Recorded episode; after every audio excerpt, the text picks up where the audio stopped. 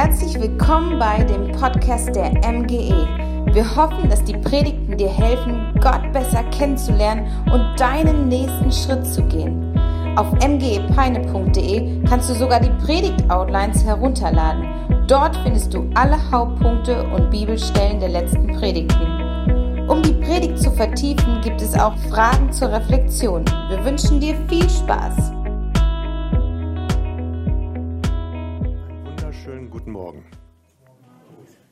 Schön, dass ihr alle gekommen seid. Heinz Erd würde sagen, dass jeder persönlich erschienen ist und dann auch noch so zahlreich. Schön. Ja, und Lothar hat vorhin im Gebet gesagt, dass Jesus Beziehung mit uns haben möchte. Und schöne Grüße von ihm. Ich darf euch von ihm her sagen, er hat euch alle lieb.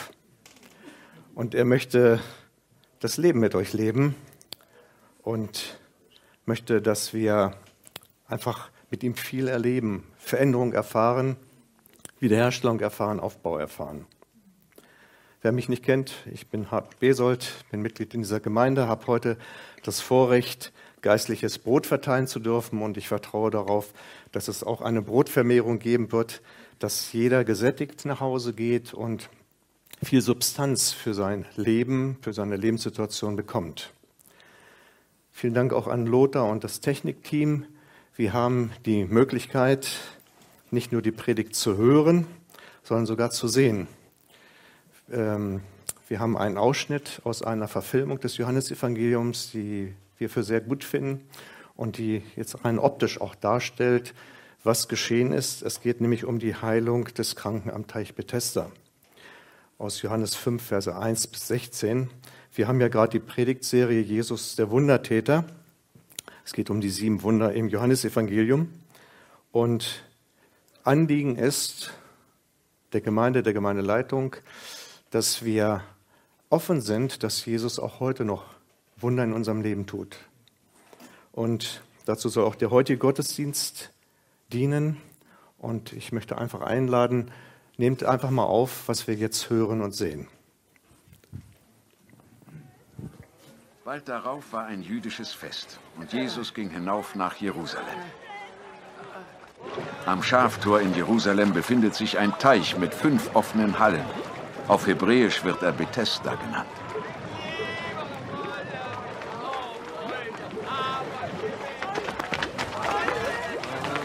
Eine große Anzahl von Kranken lag ständig in den Hallen. Blinde, Gelähmte, und Menschen mit erstorbenen Gliedmaßen. Unter ihnen war auch ein Mann, der seit 38 Jahren krank war. Jesus sah ihn dort liegen. Er erkannte, dass der Mann schon lange unter seiner Krankheit litt.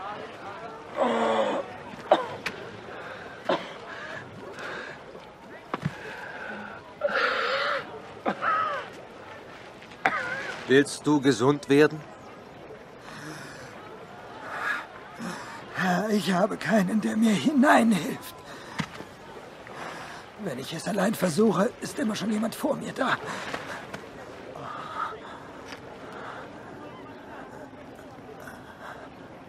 Steh auf, komm.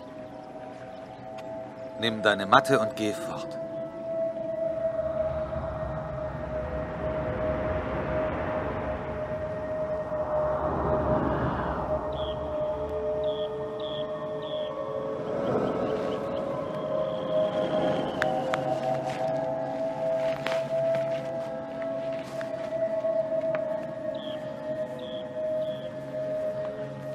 Im selben Augenblick wurde der Mann gesund.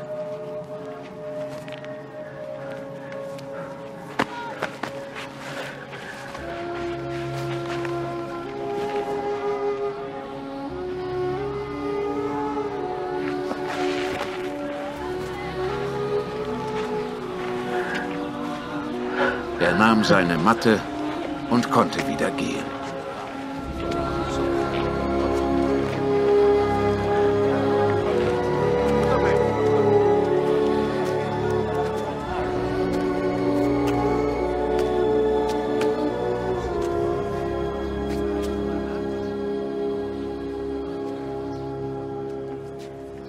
Tag, an dem dies geschah, war ein Sabbat. Einige von den führenden Männern sagten deshalb zu dem Geheilten, Heute ist Sabbat. Du verstößt gegen das Gesetz, du trägst deine Matte. Der Mann, der mich geheilt hat, sagte zu mir, nimm deine Matte und geh fort.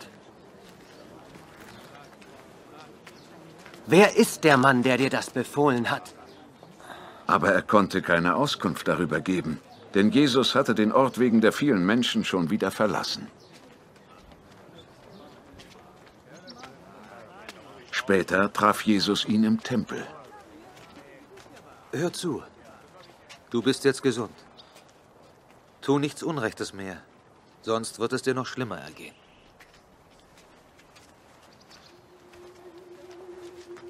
Der Geheilte ging fort und berichtete den führenden Männern, dass Jesus es war, der ihn gesund gemacht hatte.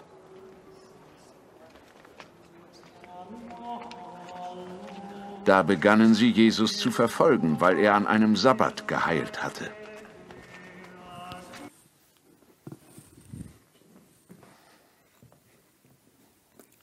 Ich denke, dieser Ausschnitt hat uns ganz gut mit hineingenommen in das Geschehen damals.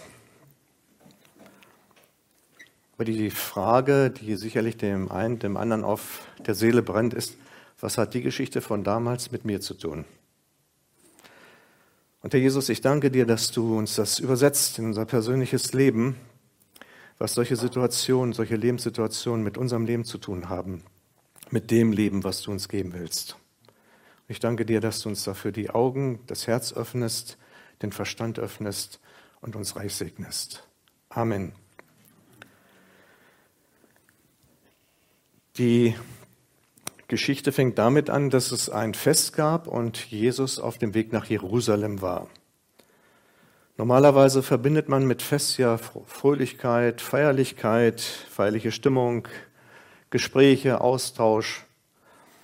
Und wer zum Fest gehen will, der lässt sich eigentlich davon auch nicht ablenken oder irgendwie umleiten. Er möchte ja was Schönes erleben. Aber Jesus lässt sich von dem Trubel der Feierlichkeiten nicht ablenken, weil er hat einen Auftrag. Und dieser Auftrag, der steht in Lukas 4, die Verse 18 und 19, wo es heißt, dass er gekommen ist, frohe Botschaft zu verkünden. Wo es heißt, dass er gekommen ist, Gefangene freizusetzen. Wo es heißt, dass er blind die Augen auftun will. Wo es heißt, dass er zerbrochene Herzen verbinden will. Wo es heißt, dass er Menschen aus dem Kerker herausholen will, wo, er, wo es heißt, dass er ein Jahr der Gnade, einen Zeitraum der Gnade verkünden will.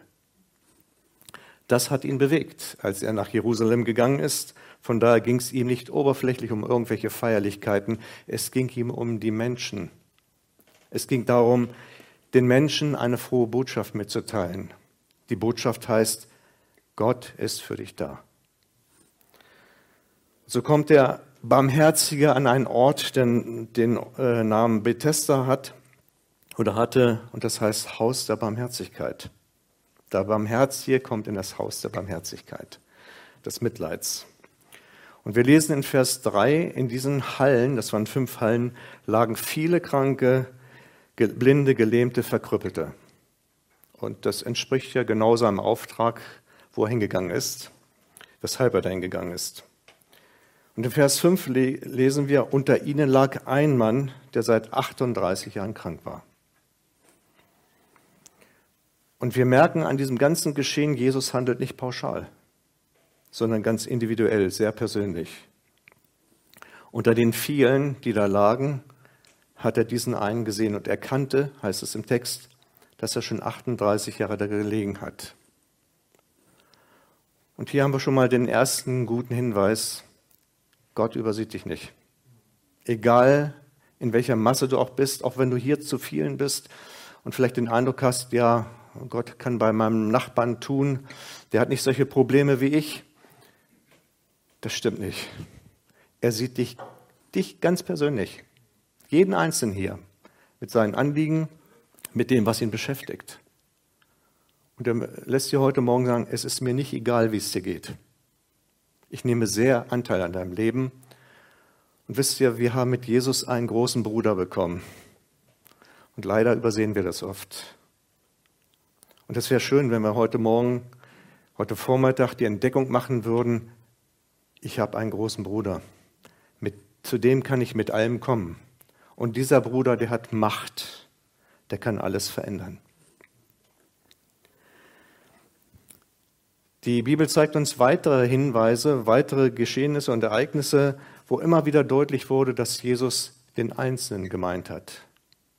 Etwas weiter vorne, Johannes 4, da trifft Jesus die Frau im Jakobsbrunnen.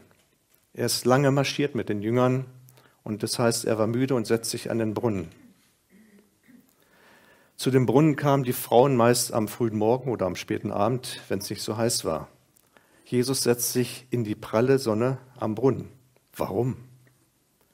Warum sucht er nicht irgendwo ein schattiges Plätzchen mitten im Ort auf? Weil er wusste, es kommt jemand, der braucht oder die braucht Gottes Hilfe. Die braucht Zuspruch, die braucht eine Offenbarung, was Gott in ihrem Leben tun möchte. Und während die Jünger dann weitergehen, in den Ort rein und Nahrung holen, sitzt er dort und erwartet diese Frau. Voll im Plan Gottes. Und diese Frau kommt und Jesus unterhält sich mit ihr. Viele kennen die Geschichte, ich will auch nicht mich in Einzelheiten da verlieren. Aber als sie dann erkannt hat, dass Jesus der Messias ist, lässt sie den Krug stehen. Die, die scheu war aufgrund ihres, ihrer Lebensweise, die im Grunde genommen gescheut hat, mit anderen Kontakt zu kriegen. Deshalb ist sie ja mittags gekommen, wenn kein anderer kam. Die lässt auf einmal den Krug stehen und rennt mitten in die Stadt unter die Leute. Ich habe eine Vorbotschaft. Sie gibt weiter. Ich habe den Messias getroffen. Und nachher waren die Jünger, als sie zurückkamen, verwundert und haben gesagt, äh, der hat sich hier unterhalten mit einer Frau. Das war damals auch nicht üblich, vor allen Dingen nicht mit einer Frau aus Samarien. Und dann sagen sie, komm, iss doch. Und er hat gesagt, ich habe eine andere Speise. Das ist ganz verwundert. Und der sagt, die Speise, die ich habe, meine Speise ist, dass ich den Willen tue des, der mich gesandt hat und sein Werk vollende. Das war seine Nahrung, das war sein innerstes Anliegen, dass Menschen Veränderung erfahren. Lukas 19, der kleine Zachäus. Jesus kommt nach Jericho rein und die Kunde von ihm geht alt voraus und der hat gesagt, den Jesus den möchte ich einfach mal sehen und den möchte ich mal kennenlernen. Ich habe von dem schon so viel gehört, also unbedingt. Er war nun nicht gerade der angesehenste im Volk, der hat immer viel Geld in Empfang genommen, er war der Oberste der Zöllner, hat also gut abkassiert und nicht alles ging ins Staatssäckel, sondern auch ins eigene. Und es hieß auch, er war sehr reich. Und dieser Mann, der wollte natürlich Jesus sehen und hat gewusst, ich bin klein, die ganze Volksmenge vor mir verhindert den Blick auf Jesus und ich habe keine andere Chance, ich kletter jetzt auf den Maulbeerbaum und kann dann Jesus sehen. Kleiner Hinweis, wenn dir irgendwelche Dinge im Wege stehen, vielleicht brauchst du einen anderen Standort, damit du Jesus besser sehen kannst. Vielleicht kannst du von deinem jetzigen Standpunkt aus Jesus nicht sehen. Dann lass dich heute mal mitnehmen. Wenn der Heilige Geist, wenn Jesus dich jetzt an einen anderen Standpunkt führen will, dann kannst du vielleicht Jesus besser sehen. Und der Zachäus klettert auf den Baum, weil er wusste, Jesus wird da vorbeikommen. Und Jesus geht da vorbei und hätte auch sagen können, Riesenvolksmenge, kann ich mich nicht um jeden Einzelnen kümmern. Er guckt den Zachäus an, komm her, komm mal runter, ich komme jetzt in dein Haus. Ich möchte bei dir einkehren. Das möchte er uns heute auch sagen. Ich möchte in dein Haus einziehen. Die Frage ist, hat er nur Gastrecht oder Wohnrecht? Das ist die große Frage. Und ich weiß es von mir selber, dass ich oftmals in die Situation und in die Versuchung hineinrate, Dinge selber machen zu wollen, ihn gar nicht mit einzubeziehen als meinen großen Bruder. Jesus möchte in unserem Haus einziehen. Er möchte Gemeinschaft mit uns haben. Und er möchte, dass unser Leben verändert wird. Zachäus hat das richtig gemacht. Der kam vom Baum herunter, gesprungen, voller Freude, dass Jesus zu ihm nach Hause kommen will. Ich wünsche dir diese Freude auch heute Morgen. Dass diese Freude da ist, Jesus möchte wirklich das Leben mit mir teilen. Wir schauen nochmal jetzt auf diesen Mann, der 38 Jahre lang krank war. Und ich habe bei der Betrachtung dieser ganzen Situation eins festgestellt. Der Mann war nicht nur körperlich krank. Da war der ganze Mensch krank, auch mit der Seele. Er musste mit, der, mit dem Verlust seiner Beweglichkeit klarkommen, mit dem Unvermögen, sich selber helfen zu können. Er musste mit dem Egoismus der ihn umgebenden Leute klarkommen. Jeder wollte geheilt werden, also bin ich mir der Erste und der Nächste. Es gab auch viel, bestimmt viel Rücksichtslosigkeit, wenn einer da war, dass er vielleicht noch zurückgerissen wurde, damit ein anderer reinspringt. Ich, mich, meiner, mir, Herr segnet uns alle vier. Und was, was geschieht mit einem Menschen, bei dem lange Zeit, 38 Jahre ist schon eine lange Zeit, ein halbes Leben, was geschieht mit einem Menschen, der sowas erlebt? Es gibt noch eine andere äh, Situation oder andere Geschichten in der Bibel, die davon berichten, dass Menschen lange krank gewesen sind und Jesus in ihr Leben getreten ist. Aber bevor das geschieht, was passiert in einem Menschen? Ich kann aus eigener Erfahrung einige Dinge dazu sagen und ich weiß auch von dem Leben anderer, dass das etwas mit dir macht. Du bist in einer Situation, es verändert sich nichts. Und diese Situation ist nicht positiv, negativ. Sie beeinträchtigt dein Leben, Sie beschneidet deine Lebensqualität massiv. Sie raubt dir jegliche Perspektive des Lebens. Du bist nur noch am Existieren, aber nicht am Leben. Das knabbert am Selbstwertgefühl. Das raubt dir jede Hoffnung. Und ich kann mir nicht vorstellen, dass der Mann noch einen Funken Glaube hatte. Denn Jesus, der handelt nicht so einfach pauschal, ja komm, ich gehe jetzt mal durch die Reihen, klack, klack, klack, sondern er fragt ihn ganz bewusst, was ist denn dein Herzensanliegen? Was ist dein Wunsch? Was ist dein Wille? Willst du gesund werden? Und was kommt dabei raus? Kein Ja, ja, ich will gesund werden. Das heißt, die Erwartung war gar nicht mehr da. Auch die Erwartung war gestorben. Und wir merken, in wie vielen Gefängnissen dieser Mann gesessen hat, wie im Kerker hier passiert nichts mehr, es ist alles dunkel für mich. Ich bin in einer ausweglosen Situation. Und er erlebt etwas Wunderbares. Jesus hat gesagt, ich bin der Weg. Und dieser Weg beendet die Ausweglosigkeit. Dieser Mann berichtet davon, ich habe es versucht, ich habe mich angestrengt, ich habe es nicht geschafft. Immer wenn ich kurz davor war, ist ein anderer reingehüpft.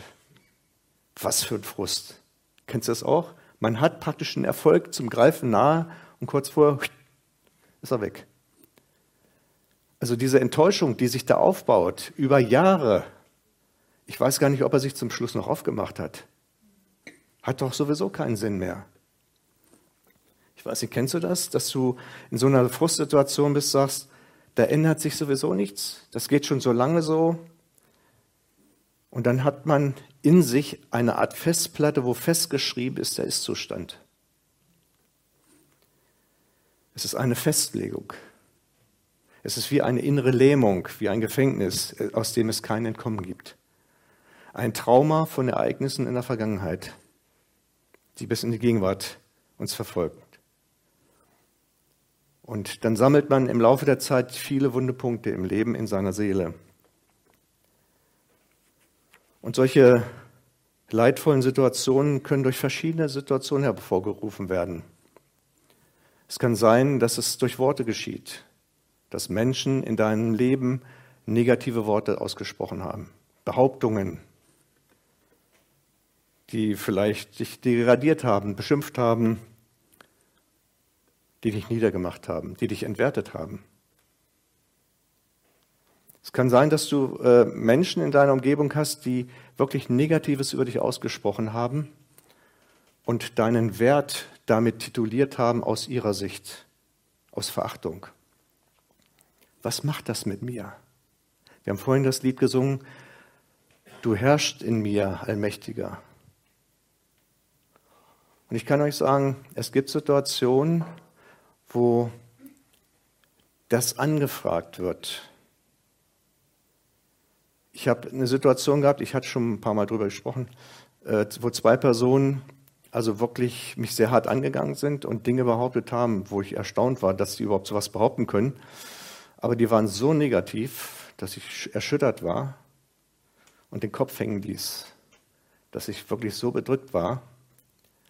Und irgendwann, ich, ich ziehe mal gerne Bilanz und habe gesagt, wie kann das sein, dass solche Dinge, solche Aussagen, solche Menschen und die Gefühle, die dabei kommen, mich so beherrschen. Ich habe gemerkt, irgendwas stimmt hier nicht. Ich habe gesagt, Jesus, ich habe gesagt, du sollst der Herrscher in meinem Leben sein und hier beherrschen mich andere Dinge. Sie rauben mir die Freude, sie rauben mir den Frieden, sie rauben mir die Zeit, sie machen mich deprimiert. Ich habe gesagt, da stimmt was nicht. Hier muss ein Herrschaftswechsel her. Und das ging ungefähr zweieinhalb Jahre lang mit diesen Personen. Und ich kann aktuell verkünden, dass bei einer Person sich was geändert hat. Ähm, ich habe Dinge, die behauptet wurden, entkräften können, aber dann wurden neue Vorwürfe aufgetischt, dass ich irgendwann gesagt habe, Herr, es hat keinen Sinn, ich erreiche Ihr Herz nicht, ich erreiche Ihren Verstand, Ihren Sinn nicht, das nicht zu machen, aber du kommst daran. Ich gebe das an dich ab, das ist jetzt Chefsache.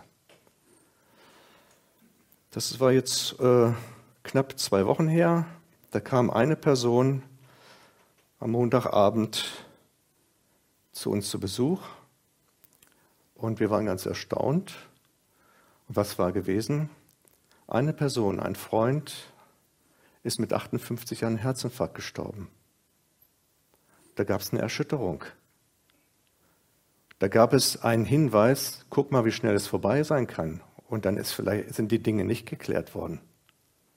So haben wir zusammengesessen, gesprochen, gebetet, Vergebung ausgesprochen. Die Last ist weg.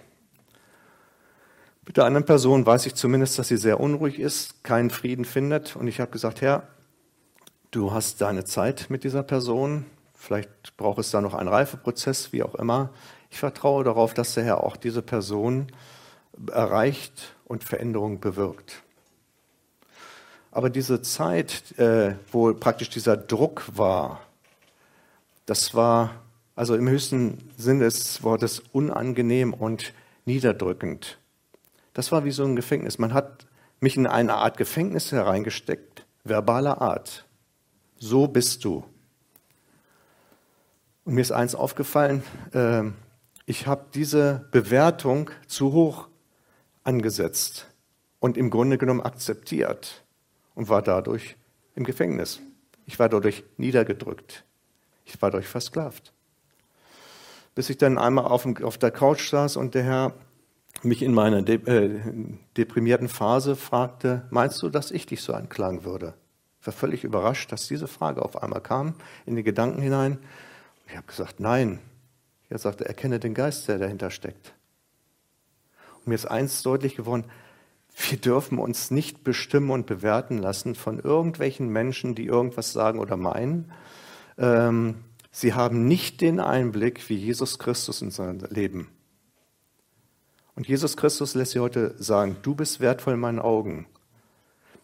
Und weil du wertvoll bist in meinen Augen, deshalb bin ich ans Kreuz gegangen. Und wenn du alleine nur als Mensch hier auf dieser Erde gewesen wärst, ich hätte es für dich alleine auch getan. So wertvoll sind wir ihm. Und ähm, das darf uns Mut machen. Wir haben bei Jesus Christus einen anderen Wert als Menschen zu uns sagen.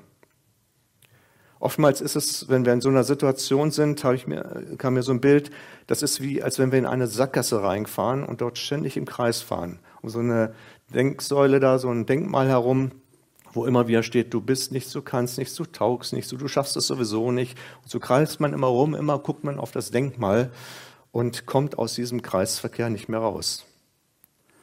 Aber Gott sei Dank hat Gott Jesus geschickt, der gesagt hat, ich bin der Weg. Und ich bin auch die Wahrheit über deine Situation. Aus meiner Sicht ist die ganze Geschichte ganz anders zu bewerten. Und Jesus hat das eine Ziel, uns freizusetzen. Er hat, er hat Befreiung auf dem Herzen. Das haben wir in Lukas 4 gehört.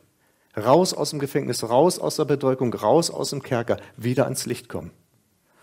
Und das gilt jedem von uns. Es gibt keinen, für den das nicht gilt.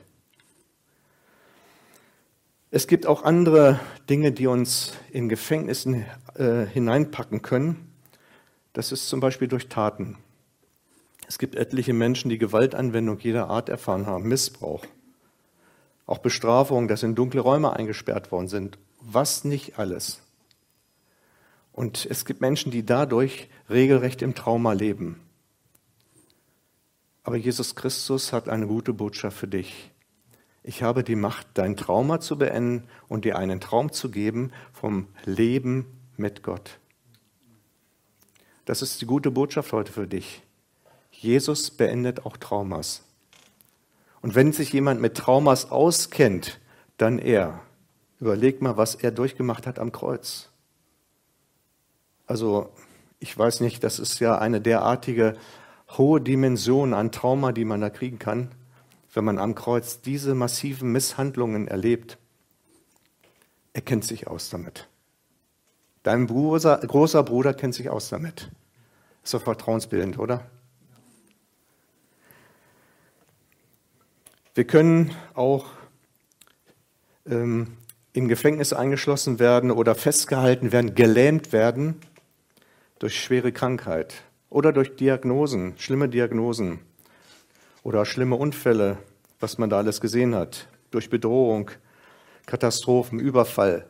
Das sind alles Dinge, die auch Traumata hervorrufen können. Aber Jesus möchte nicht, dass wir Jahre, Jahrzehnte lang unter solchen Traumas leiden. Er möchte nicht, dass diese Dinge in unserem Leben herrschen, sondern er ist gekommen, bin, äh, er ist gekommen um uns Leben und volle Genüge zu geben. Er möchte, dass sein Leben sich ändert. Das gilt für jeden von uns. Das ist frohe Botschaft. Dann gibt es auch noch etwas anderes, was uns festhalten will. Das ist die Selbstanklage und das Selbstmitleid. Da können wir so drin verharrt sein, dass das wie ein Gefängnis ist.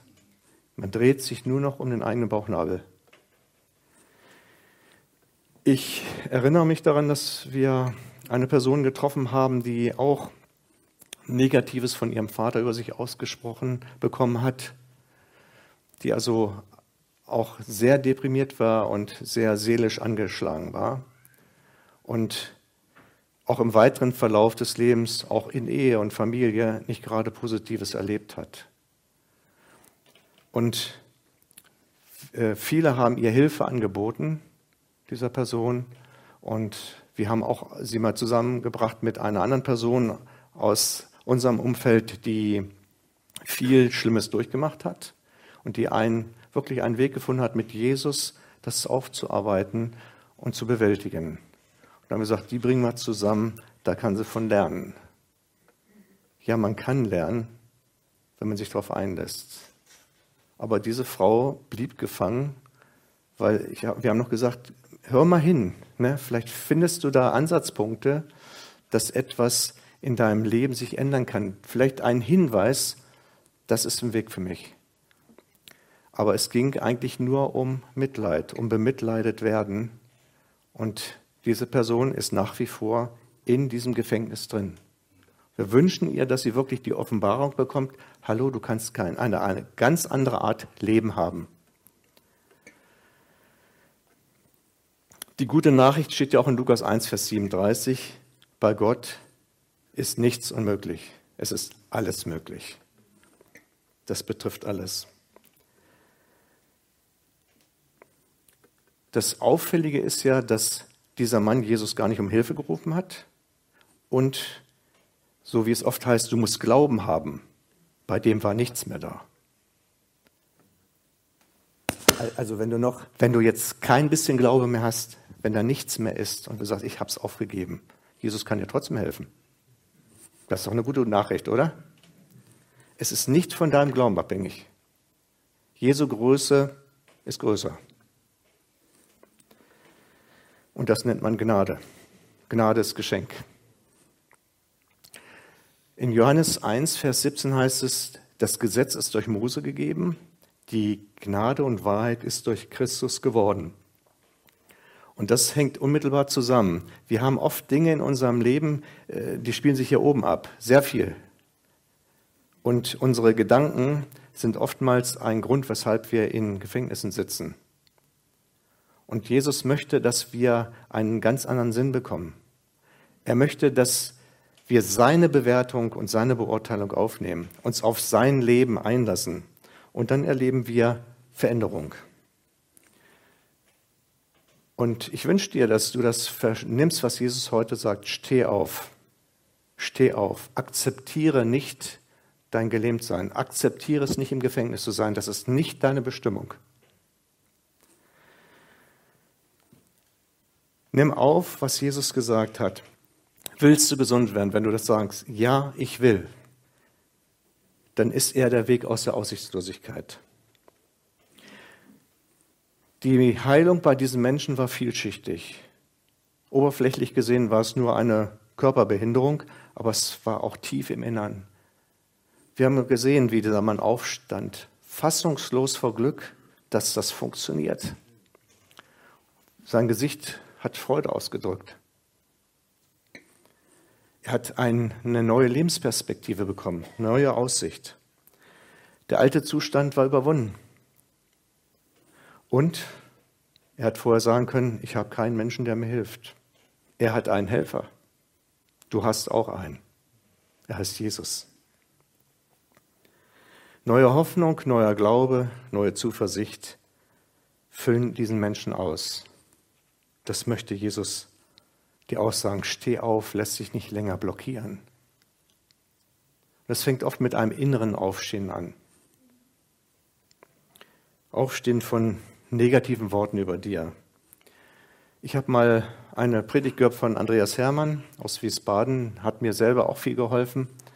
Und der hat darüber gesprochen, zum Beispiel über Thema Bitterkeit und auch, wie man oftmals auch Pastor so niedergedrückt wird und niedergeknüppelt wird. Und er hat gesagt, ich habe für mich einen Satz gefunden, der mir hilft. Er hat gesagt, ich kann es nicht allen Menschen recht machen, aber ich will es Gott recht machen. Das habe ich mir aufgenommen. Das ist ein guter Routenplaner, ein gutes Navi. Und ja, er möchte uns wirklich von dieser Blockade negative Erfahrungen freimachen, von negativen Gedanken, von Selbstanklage, raus aus dem alten Fahrwasser und neue, in, hinein in neue Verhaltensweisen auch, in neue Denkweisen auch. Das steht ja auch in Jesaja 61, äh, das hängt ja mit Lukas 4 auch zusammen. Elende gute Botschaft verkünden, zerbrochene Herzen verbinden. Gerade dieses Wort zerbrochene Herzen zu verbinden, das stelle ich mir mal optisch vor. Was ist das Herz? Das Herz macht eigentlich die Persönlichkeit aus, deine Identität. Wenn die zerbrochen ist, das ähm, offenbart ja eigentlich dieses Bild von diesem Mann zerbrochene Identität, zerbrochene Persönlichkeit. Wenn du in so einer Situation bist, wo du sagst, naja, ganz so schlimm nicht, aber ziemlich dicht dran, dann gibt es eine gute Botschaft. Jesus ist gekommen, zerbrochene Herzen zu verbinden. Oftmals versuchen wir auch aus uns selber heraus äh, Situationen zu verändern, indem wir Menschen, die uns äh, querkommen oder die uns äh, schwerfallen, mit ihnen umzugehen, verändern zu wollen. Und was wir oft nicht bedenken ist, jeder kommt aus einer Erziehung heraus, aus einem Erfahrungsbereich heraus, mit einer Prägung heraus. Und äh, wir denken immer, Mensch, unser Denken ist immer der richtige Maßstab für alles andere. Unsere Gerechtigkeit ist genau die richtige. Und wir sind eingeladen, einfach zu sagen, ich lasse mal meine Gerechtigkeit und meinen Maßstab ruhen. Jetzt gilt nur noch ein Maßstab, der von Jesus und seine Gerechtigkeit. Und dann bringt dich das auch in eine Freiheit hinein zu sagen, ich muss den anderen nicht in mein Bild verändern. Man versucht ja immer, ja, er muss doch das so machen, wie ich das jetzt für richtig halte. Oder sie muss doch das sich jetzt so und so verhalten. Vielleicht ist da eine, ein Ehepartner, der sagt, lieber Herr, verändere meinen Mann, verändere meine Frau so und so, äh, dass sie so und so ist und so. Und der Herr sagt, ich nehme dein Gebet ernst, aber ich habe ein Problem. Der andere betet genau das Gleiche. Aber ich, ich verspreche dir eins, ich werde in Weisheit und Liebe mit eurer Situation umgehen. Und dass wir das, das ist ein Lernprozess, zu sagen, Herr, ich möchte diese betreffende Person nicht in mein Bild verändern, sondern in dein Bild. Und ich gebe ihn oder ich gebe sie in deine Hände. Du machst das Beste draus. Und ich verzichte auf meine Rechte, die ich versuche immer wieder einzuklagen und die auch immer wieder Spannung erzeugen. Und das ist, äh, das habe ich so erlebt in, im Zusammenhang mit diesen Männern. Moni hat schon gesagt, du hör auf, das bringt nichts. Ich habe immer wieder versucht, aber die müssen doch das begreifen. Die müssen doch das begreifen. Sie haben es nicht begriffen. Und als ich losgelassen habe, kam was in Bewegung.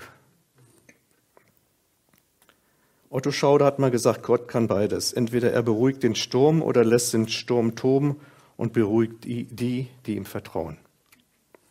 Beides ist ein Sieg. Wir kommen noch zu einem dritten Punkt, das heißt Religion oder Beziehung. Die Heilung fand ja am Sabbat statt. Und das fanden nicht alle gut. Die religiösen Führer, die haben sich aufgeregt, weil der Mann eine Matte getragen hat. Ich habe gehört, wie einige geschmunzelt haben, dass wegen so einer kleinen Matte da so ein Aufsehen gemacht wird. In 2. Mose ist dann praktisch da die Rede davon, man soll den Sabbat heiligen und so weiter. Aber ähm, Jesus macht auch Markus 2 deutlich, der Sabbat ist um des Menschenwillen geschaffen worden, nicht umgekehrt. Und Jesus hat öfter am Sabbat geheilt, dass man sagen kann, musstest du so provokativ sein? Aber er wollte etwas aufbrechen in dieser Denkstruktur. Es geht nicht so, wie ihr denkt, um das Äußere nur. Es geht um etwas ganz anderes. Gott geht es um den Menschen, um die Wiederherstellung des Menschen. Er möchte, dass der Mensch gesegnet ist. In Matthäus 12, Vers 9 da ist ein Mann in der Synagoge mit verdorrter rechter Hand. Und Jesus fragt mal so hinein in die Runde, darf man am Sabbat Gutes tun? Oh, das ist aber eine unangenehme Frage, ne? Und dann gibt er noch zu bedenken, wenn ein Schaf euch in die Grube fällt, da sagt er auch, oh, Sabbat, darf ich nichts machen? Nee, nee, nee, ihr geht hin und holt es auch raus. Er fragt er, ist ein Schaf mehr wert als ein Mensch? Und man merkt richtig, wie er versucht, diese Verkrust, dieses verkrustete Denken, dieses religiöse Fixiertsein und dieses, Fixi dieses Gelähmtsein durch diese Fixierung aufzubrechen. Lasst doch mal das Leben Gottes hinein. Lukas 13, Vers 10 folgende. Da war eine, auch eine Frau in der Synagoge 18 Jahre lang gekrümmt. Und Jesus hat die Hände aufgelegt, die Frau richtete sich sofort auf und war geheilt. 18 Jahre lang. Was passiert? Der Synagogenvorsteher ist entrüstet. Kann man sich das vorstellen? Der ist entrüstet. Hat, hat dann zu den Leuten gesagt, es gibt sechs Tage, an denen man arbeiten kann, ne? aber doch nicht am Sabbat. Und Jesus sagt, du Heuchler, jeder löst auch am Sabbat seinen Ochsen oder Esel von der Krippe und führt ihn zur Tränke. Sagt, diese Frau war 18 Jahre lang von Satan gebunden und ich habe sie gelöst. Und sollte das nicht am Sabbat auch geschehen, dass wenn du schon deinen Esel von der Tränke da an die Tränke führst und ihn losbindest dem, von dem Strick? Und ich habe diese Frau gelöst von den Stricken Satans, dass sie sich wieder aufrichten darf. Und Jesus hat mit vielen Gleichnissen auch immer wieder versucht, deutlich zu machen, wie das Herz Gottes schlägt, was ihn bewegt. Und interessanterweise das Gleichnis vom verlorenen Sohn, man muss sagen von den beiden verlorenen Söhnen, äh, in Lukas 5, gibt auch erstaunliches Preis, was an inneren Haltungen da sein kann und wo man sehen kann, die ist richtig, falsch, die ist falsch, aha, da wendet sich jemand zum Richtigen. Und ich will das nur mal kurz mit kurzen Schlaglichtern betrachten. Der Jüngere hat ja zu dem Vater gesagt, Ich möchte haben. Ich möchte meinen Erbteil haben von deinem Besitz. Und zwar jetzt. Ich möchte haben, haben, haben, haben.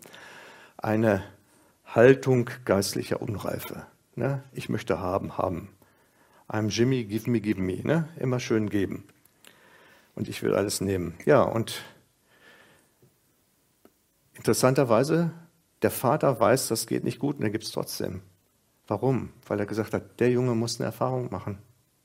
Der muss es selber erleben. Vielleicht bist du auch eigene Wege gegangen und hast gemerkt, das war aber eine Sackgasse. Und dieser Mann kam also in eine heftige Krise, der hat kein, nicht gewusst, wie er mit den schönen Gaben des Vaters umgehen kann, hat alles verprasst, alles in Sand gesetzt. Das Problem war, dass kam, dann kam nachher noch eine Hungersnot. Das war nochmal verschärfend für die Krise.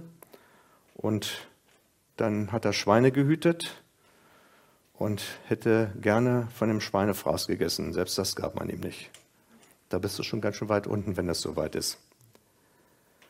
Und an der Stelle, in die, mitten in dieser Krise, kriegt er eine Offenbarung. Beim Vater war es so eigentlich gut. Und wenn Krisen bewirken, dass man sich wieder umwendet und wieder zurückgeht zum Vater, dann war es eine gute Krise eine hilfreiche Krise. Und was sagt er dann zum Vater? Stell mich an als einen deiner Bediensteten. Wir merken eine innere Veränderung der Haltung von ich will haben, haben, haben zu mach mich zu deinem Diener. Und jetzt geht's nach deiner Regie. Und da will uns Gott hinhaben. Er rennt uns nicht ständig nach und sagt, dass zu dir bloß nichts passiert. Nein, er beobachtet uns, er hat uns im Blick, aber er lässt uns auch gehen wir, äh, und wir sammeln Erfahrungen. Und das ist unser Anliegen und unser Part, mit diesen, mit diesen Erfahrungswerten die richtigen Schlüsse zu ziehen und zu merken, auch da redet Gott zu mir in diesen Erfahrungen. Wenn wir jetzt den älteren Sohn betrachten, dem hat es gar nicht gefallen, dass da eine Party für den Jüngeren lief. Und er hat auch sofort ausgepackt die Argumente und hat gesagt, ich schufte für dich, ich ackere, ich mache, ich tue. Ich war loyal zu dir, ich habe nicht das Geld gefordert. Und der Kerle hat alles verprasst, hat alles draufgehauen und jetzt kommt er und kriegt noch eine Party. Das ist doch ungerecht, das gibt es doch gar nicht. Hier, äh, hier merken wir seine Beziehung zum Vater war auch nicht die richtige. Er lebte in Werkegerechtigkeit. Sein Tun, sagt er, das Tun, was ich gemacht habe, macht mich gerechtfertigt und macht mich eigentlich zu einem, der richtig läuft und der auf dem richtigen Kurs ist. Und der, äh, da ist keine Herzenswärme, völlig distanziert. Und man merkt, die Identität mit dem Vater stimmt gar nicht. Der tickt ganz anders. Der hat gesagt, dein Bruder war verloren. Und wir freuen uns, dass er wieder da ist, dass es ihm gut geht. Lass uns gemeinsam feiern. Steht nachher nicht weiter, ist ja ein Gleichnis, wie der Sohn dann reagiert hat, ob er sich darauf eingelassen hat. Eins ist sicher, der Vater hat die Party für den Jünger nicht unterbrochen. Und der Vater möchte auch mit, dein, mit dir in deinem Leben Partys feiern. Über Veränderung in deinem Leben. Und letztlich ähm, kann man auch sehr schnell hineinkommen in so eine Haltung, ich bin besser als der andere. Ich habe ja dies und das und jenes getan. Und dass man so ein bisschen mehr von oben herab, na guck mal. Aber Gott möchte uns vor, diesem, vor dieser Haltung bewahren. Er möchte, dass wir seine Haltung, sein ähm, Charakter, seine Charakterzüge in unserem Leben haben. Er möchte uns davor bewahren, dass wir Menschen falsch beurteilen, weil er tiefer hineinschaut ins Leben. Gott sieht das Herz an, wie oft das Äußere. Menschen leben oft mit einem Joch, das sie gar nicht haben sollen. Jesus hat gesagt in Matthäus 11, Vers 28, kommt her zu mir, die ihr mühselig und beladen seid, ich will euch erquicken. Da sind wir wieder bei dem Thema gute Botschaft, er will uns erquicken. Und dann nehmt auf euch mein Joch und lernt von mir. Ich bin sanftmütig, von Herzen demütig. Da merken wir also nicht von oben herab. So werdet ihr Ruhe finden für eure Seelen. Denn mein Joch ist sanft und meine Last ist leicht. Allein von dieser Aussage aus diesen zwei Versen muss man sich die Frage stellen, was für ein Joch trage ich? Ist es schwer? Ist es niederdrückend? Habe ich Ruhe in meiner Seele? Wenn du das nicht bejahen kannst, hast du ein falsches Joch. Und Jesus hat gesagt, nehmt auf euch mein Joch. Das heißt, bevor ich sein Joch aufnehmen kann, muss ich das andere erstmal abgeben. Und das ist die Einladung von Jesus Christus heute, der gesagt hat, ich bin. Ich bin. Ich bin der Weg, die Wahrheit und das Leben. Nicht ich werde sein. Ich bin heute, hier und jetzt. Und du kannst davon ausgehen, er will alles zum Besten wenden. Und er möchte, dass dein Klagelied in ein Loblied verwandelt wird. Er möchte, dass du nicht mehr beklagst, was du nicht hast oder was alles schief geht, sondern dass du dich darüber freust, was Jesus dir schon gegeben hat und was er dir noch geben wird, weil er Gutes mit dir vorhat. Und deshalb möchte ich dich heute einladen, gib ihm dein zerbrochenes Herz, gib ihm all deinen Schmerz, deine beschädigte Persönlichkeit, gib ihm einfach alles, wo du sagst, das blockiert mich, das drückt mich nieder, das macht mein Leben nicht mehr lebenswert. Ich habe keine Perspektive mehr. Glaub daran, dass Gott wirklich alles zum Guten wenden möchte in deinem Leben. Er möchte in dein Leben hineinwirken, er möchte Befreiung haben. Dazu ist Jesus Christus gekommen und das gilt hier und jetzt.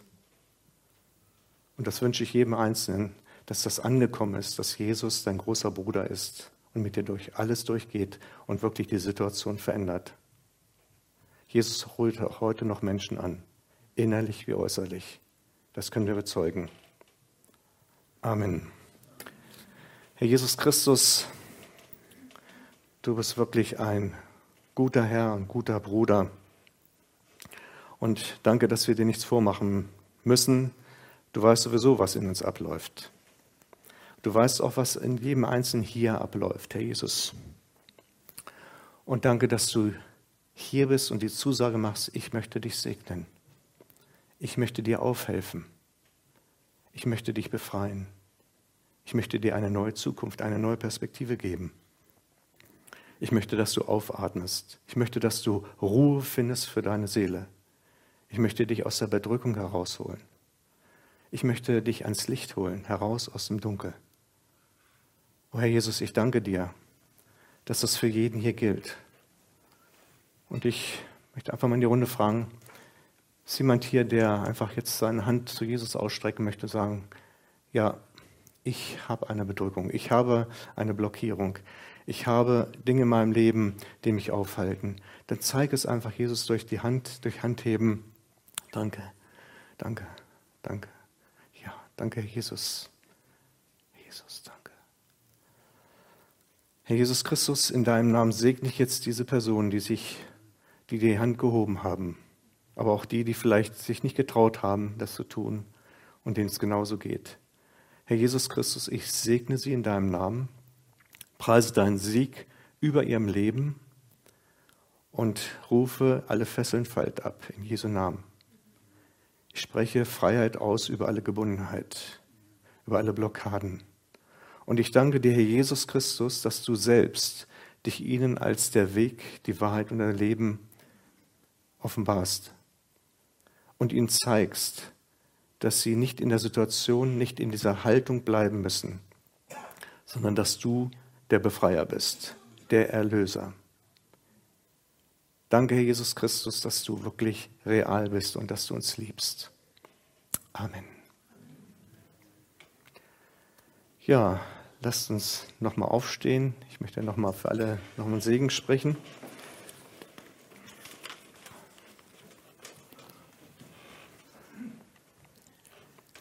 Der Friede Gottes, der höher ist als alle Vernunft, bewahre unsere Herzen und Sinne in Jesus Christus.